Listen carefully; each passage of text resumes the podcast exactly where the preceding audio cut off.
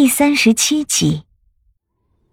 终于，他迈出了黑暗里，一束皎洁的月光正好照在他的脸上，白皙的额头，细长的眉，清秀的脸，高高的鼻梁，露着笑意弧度的唇角，犹如从画里走出来的俊美男子。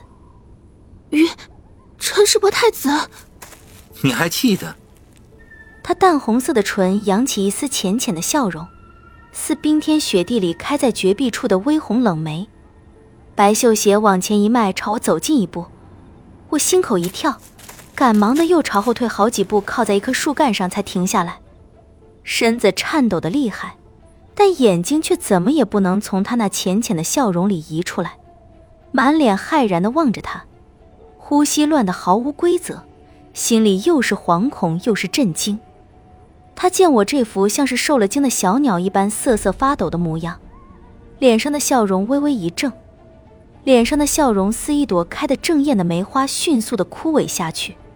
半晌，他长叹口气，微蹙剑眉，凝神看着我，一张绝美的脸上换上忧郁色，声音似恍然又似疑惑，语气萧冷的似天上天下忽的寒雪飘飘。飘渺的声音有着一丝不易察觉的落寞和迷茫。叶宁，我很可怖吗？你怎的见了我，还是这副模样？我还在惶恐之中没有回过神来，不明所以的点了点头。等脑子反应过来他说的是什么的时候，又慌忙的摇头。一时间我脑子乱成一团，觉得摇头不对，点头也不对。慌乱之中，又是摇头，又是点头。在摇头点头间来回了好几回，也不知自己是在摇头还是点头，总觉得不管怎样都是不对的。他脸上的表情慢慢的沉下去，似有着一层薄薄的阴冷气息笼罩在他的深情上，不知是苦涩还是郁涩，只感觉他这副模样很奇怪，但却又说不出是哪里奇怪。他慢慢的低下头。深情仿若还有几分颓废感，他转过身子，将右手提着的布袋随意的扔在地上，眼神毫无焦距，空蒙的好似深不见底的黑洞。瞥了一眼躺在地上、浑身遍布伤痕却依然用一双凶狠的目光瞪着他的阿郎，身子随意的靠在一块漆黑的山石上，双手抱在胸前，一头如墨的长发披在肩上。依旧是那初见时的模样，只在发尾处寻了根深色的绸带绑着。月光照在他半截身子上，一半光明，一半黑暗。袖口处金色的龙纹映着月华，光晕流转，犹如活物。他斜着眼角去了一眼完全处于黑暗中的我，如玉般白皙修长的手指伸进袍子里，取出一把折扇，正要打开，却顿住了。他将左手的黑玉箫斜靠在身下的山石上，双手把玩着手中的折扇，像是把玩着一件世间仅有的宝贝那样小心翼翼、认真而又深情。眸色中闪过一丝浅蓝，是晴好天气里朵朵白云后的那一抹天空色，暖暖的、柔柔的，深情而又带着忧郁神情的眼眸中脉脉柔情，似一江春水。我的眼睛没你生的好，我将整个雪狼谷翻了个遍，才寻到了这柄扇子。他的眼神重新落回到那柄折扇上，中指轻抚着扇柄，轻盈的就像是抚摸着处子细嫩柔滑的脸颊，带着款款柔情，如新月般细而美到极致的笑。他轻轻的摊开扇子，一幅水墨山水印在宣白的扇面上。泼墨的群山桃树，云遮雾绕；株株桃树开遍漫山丛野，点作的桃花开遍枝头。那是那日雪狼谷的风景，是他叫我为他添的扇面。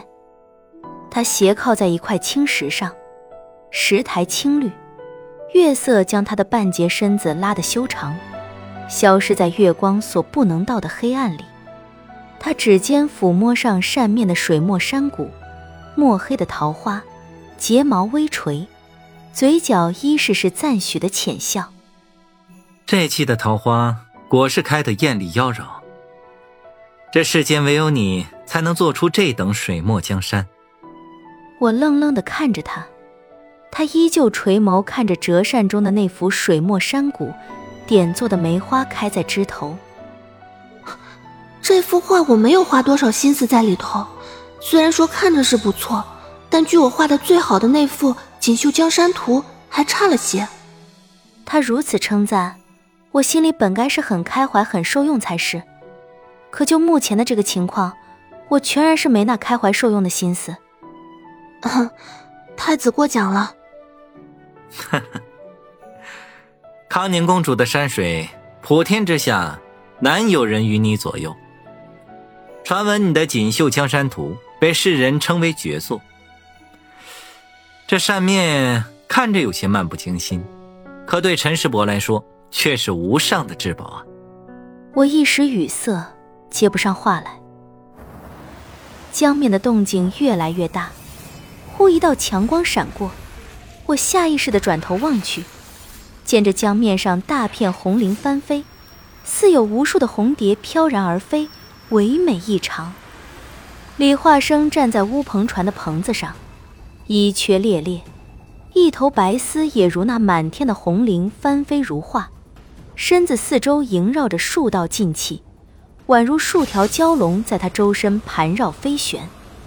红绫宛如一条巨大的红蟒，急速地朝李化生缠过去。只是红绫怎么也突破不了盘绕在李化生周身的数道劲气。满天的红绫只得将他困在正中，像是个巨大的红球，红球急速的旋转着，将李化生围在正中。要你多事，走开！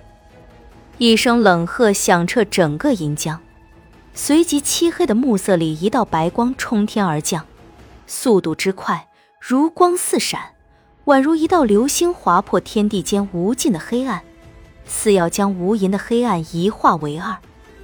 白光自李化生头顶坠下，霎时间，整条小船“嘣”的一声碎开，随即包裹住李化生的红绫急速退回，而红绫另一端的明帝则被一道无形之力震飞出去，撞在对岸的崖壁上，血气上涌，噗的一口鲜血喷出，喷在同色的广袖红裙上，如泪滴在水里，如云飘在雾里，无踪无影。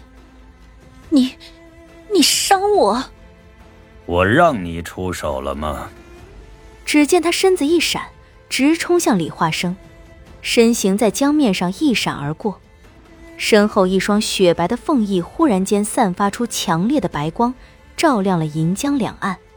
莫九的身形在这强烈的白光之中，一化二，二化四，四化八，眨眼之间，八个莫九皆是后生凤翼。从八个不同的方向向李化生冲过去。啊李华生